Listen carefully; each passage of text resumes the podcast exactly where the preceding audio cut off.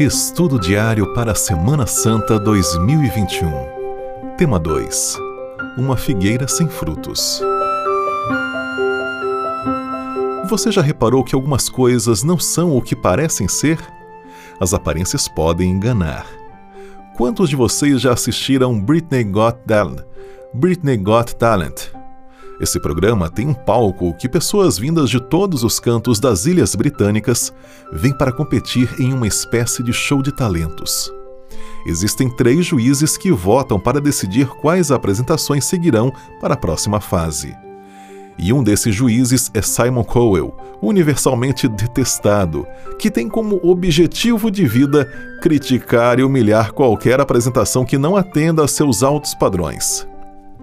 Vários meses atrás, uma mulher escocesa de 47 anos competiu em seu show. Simon sorriu visivelmente quando essa cantora desajeitada e sem beleza entrou no palco. Seu cabelo era grisalho, fino e sem estilo. Ela estava acima do peso. Sua história era triste. A caçula de nove irmãos, sempre considerada como lenta por seus professores e colegas. Ela passara a maior parte de sua vida adulta cuidando dos pais idosos e doentes. Ao explicar que seu sonho era ser uma cantora profissional, o público do estúdio riu de sua ingênua aspiração. Todos pareciam prontos para deixá-la se envergonhar e sair do palco, para que alguém com talento real pudesse ocupá-lo. Mas o que eles viram naquele dia foi a primeira apresentação de Susan Boyle. As aparências enganam principalmente quando o assunto é vida espiritual. Há pessoas que não exibem sua espiritualidade e que, na verdade, possuem um íntimo relacionamento com Deus. Por outro lado, há pessoas que aparentam ser muito espirituais, mas na realidade são vazias, superficiais. As aparências podem enganar.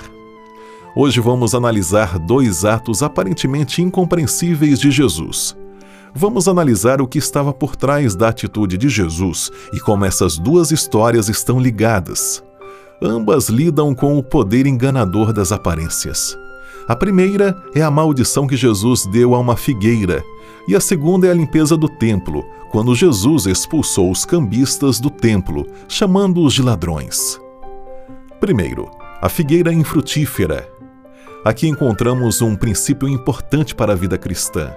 Seguimos Jesus quando nos recusamos a viver por Seguimos Jesus quando nos recusamos a viver por meras aparências.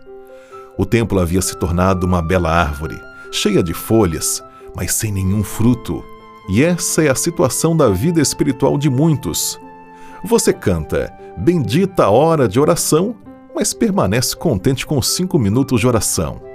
Você canta, vamos dar a mensagem ao mundo, e nunca convida seu vizinho.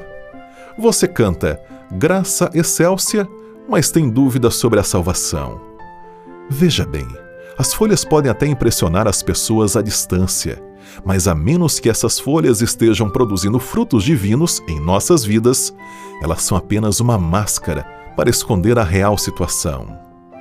Segundo, o templo estéreo. Aqui encontramos outro princípio importante seguimos Jesus quando não permitimos que coisas boas tenham prioridade sobre nossa devoção a Jesus. O que você é tentado a amar mais do que Jesus Cristo em sua vida? Seu país? Seus amigos? Seu estilo de vida?